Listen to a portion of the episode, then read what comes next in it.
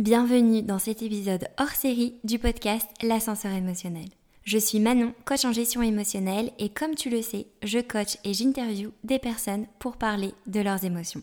Alors dans ces épisodes hors série, je prends la parole en solo pour pouvoir apporter des conseils sur les 10 problématiques qui sont le plus revenues dans tous mes échanges avec mes invités et mes clients. D'ailleurs, merci à Ocha de sponsoriser cet épisode. Ocha, c'est la plateforme tout en un que j'utilise pour héberger mon podcast et pour le faire grandir grâce aux outils marketing qu'ils mettent à disposition. Mais Ocha, c'est surtout une équipe aux petits oignons, une communauté et plein de contenus gratuits mis à disposition. D'ailleurs, si toi aussi tu as envie de lancer ton podcast, je te recommande d'aller voir le lien que je te partage en description. Tu pourras y retrouver leur guide pour créer facilement ton podcast en 10 étapes, et moi c'est le guide que j'avais utilisé. Allez, c'est parti et bonne écoute. Aujourd'hui, je vous partage mes réflexions et techniques pour vous aider à surmonter l'une des problématiques que je retrouve très souvent pendant mes coachings. Et cette problématique, c'est la peur de l'incertitude et l'anxiété d'anticipation. En fait, c'est le fait d'appréhender le futur parce qu'il est incertain. Et donc, non seulement on a peur de l'inconnu, mais en plus ça va venir créer de l'anxiété puisque l'on va avoir tendance à imaginer le pire et à nous visualiser en train d'échouer. Et le fait d'appréhender cette situation future dans laquelle on se retrouverait en difficulté, ça va venir affecter notre état émotionnel présent. Alors cette anxiété et ces peurs, elles peuvent concerner différentes sphères de notre vie. Par exemple, en amour, il y a euh, la peur parfois de ne jamais trouver le bon partenaire, la peur de finir seul, la peur de ne euh, pas avoir de famille si on en veut une. Mais ça peut être aussi sur le plan de la santé, de pas réussir à atteindre un objectif, de se préparer pour, euh, pour quelque chose et avoir peur d'échouer. Ou pour des prises de parole ou la sortie d'un projet concret. Euh, et on va commencer à ruminer sur le fait qu'on va pas y arriver. Alors aujourd'hui, c'est l'anxiété du futur dans l'approche business que je vais surtout détailler, même si vous pourrez bien sûr appliquer certaines des techniques pour les autres sphères de votre vie. Et dans le business, quand on a notre compte, quand on est manager, quand on a des équipes, cette peur du futur, elle est courante. Et elle peut même être très récurrente, voire rester euh, comme un bruit de fond qu'on va avoir constamment avec nous. Alors dans cet épisode, je vous détaille trois parties. La première partie, elle sera axée sur la peur de l'incertitude, l'anxiété du futur et les conséquences que ça a sur notre présent. La deuxième partie sera sur les bénéfices à développer une vision plus optimiste pour mieux appréhender le futur.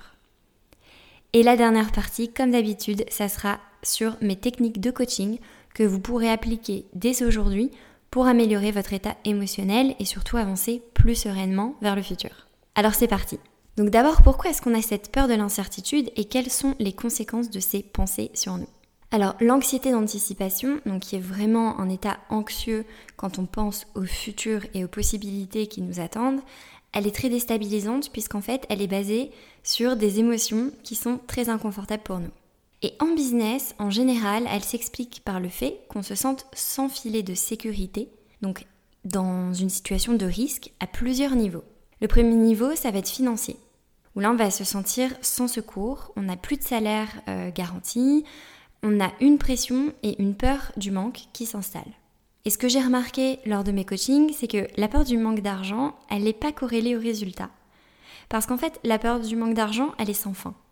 Au début, on a peur de ne pas euh, réaliser nos premiers objectifs et de ne pas réussir à se payer.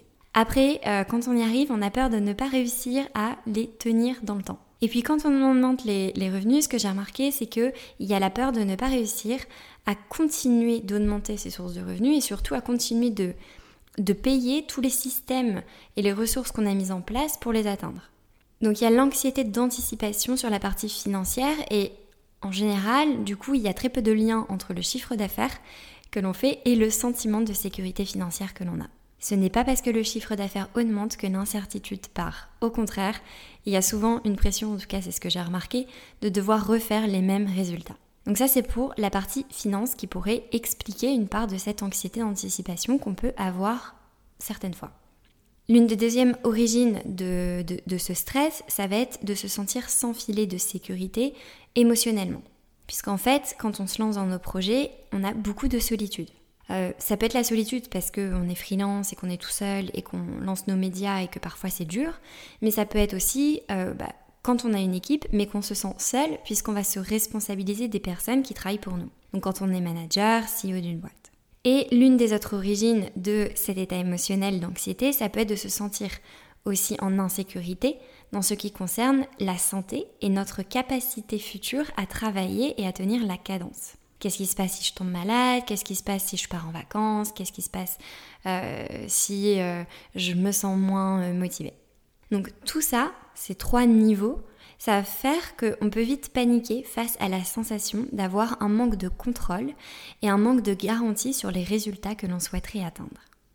Alors on commence à imaginer le pire, on se visualise en train d'échouer, avec du coup des émotions de honte, d'inconfort et de peur du jugement et du regard des autres. Et cette anxiété, on parle d'anxiété parce qu'en fait elle peut se manifester physiquement.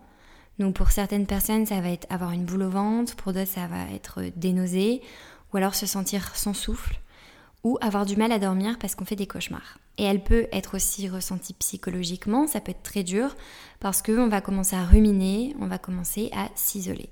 Alors, il y a trois risques principaux euh, que j'ai vus à laisser cette peur s'installer vraiment euh, comme un bruit de fond. Le premier risque, c'est le plus évident, c'est l'impact que ça a sur notre présent.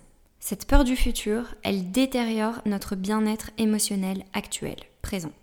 Et donc ça fait qu'il y a beaucoup de moments gâchés. De la difficulté à se concentrer, de la difficulté à savourer les petites victoires actuelles, euh, de la difficulté à être avec nos proches sans avoir de pensées intrusives.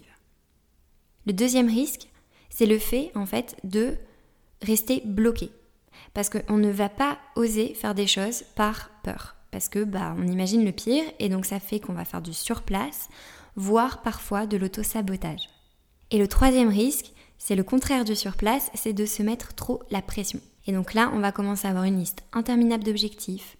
Euh, on va pas s'autoriser au repos, on va avoir du mal à demander de l'aide et on va surtout corréler euh, notre valeur personnelle à la réussite de nos projets professionnels ou de nos tentatives en tout cas qu'on a dans euh, des projets qui nous font vibrer. Alors ce truc, ce risque de se mettre trop la pression, moi je l'appelle le mode survie. C'est quand notre cerveau se câble pour euh, percevoir l'incertitude comme une menace, alors on va essayer de contrôler un maximum d'éléments de notre vie, quitte à nous épuiser. Alors dans tous les cas, cet état de stress n'est pas une fatalité et c'est surtout pas quelque chose de normal avec lequel on doit s'habituer à vivre. Comme pour tous les sujets, ça se travaille et c'est plutôt une bonne nouvelle.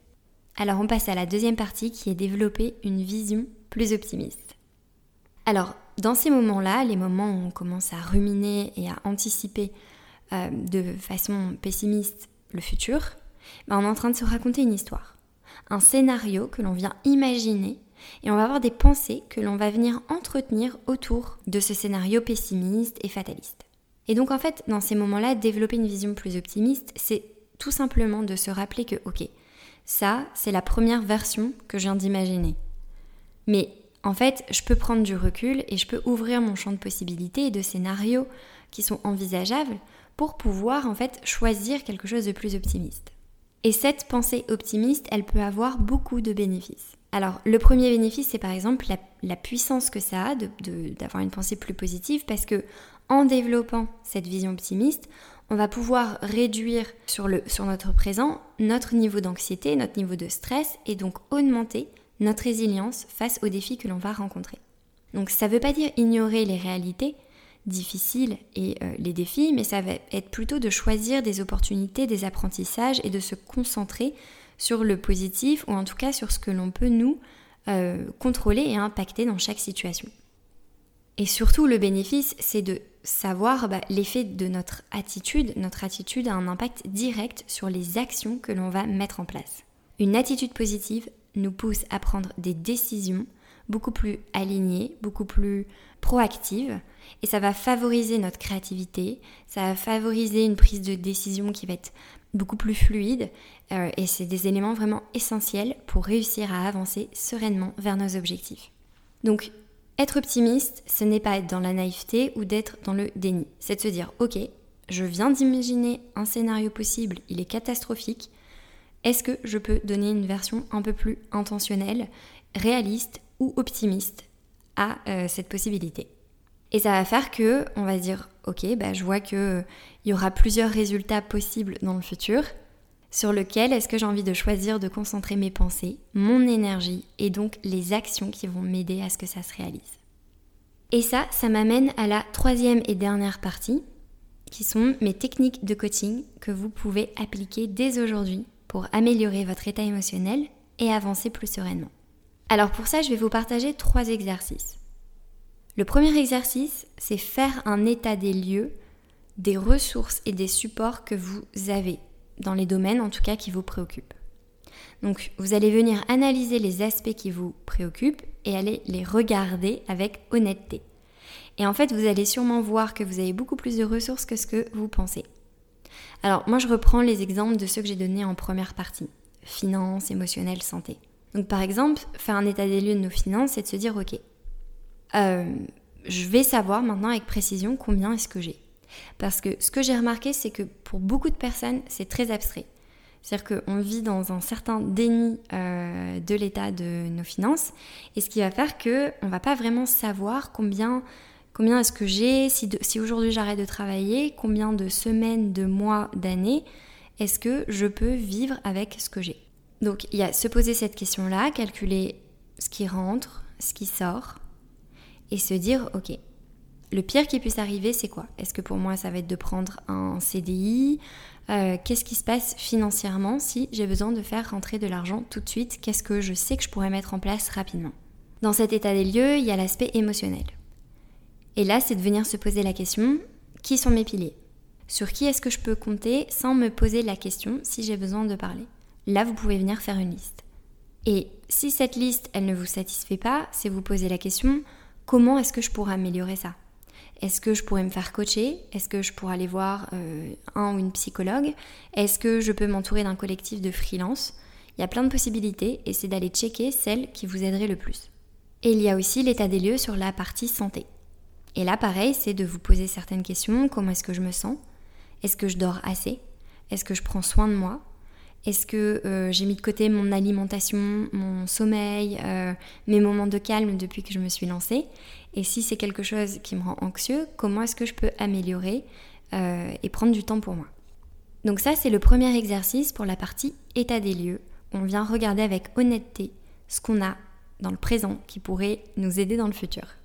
Le deuxième outil, Là, c'est un peu plus long. C'est un peu plus difficile de développer ça dans cet épisode de podcast. Donc, j'en parlerai plus en détail dans un prochain numéro de ma newsletter. Vous pouvez retrouver le lien pour vous inscrire en description.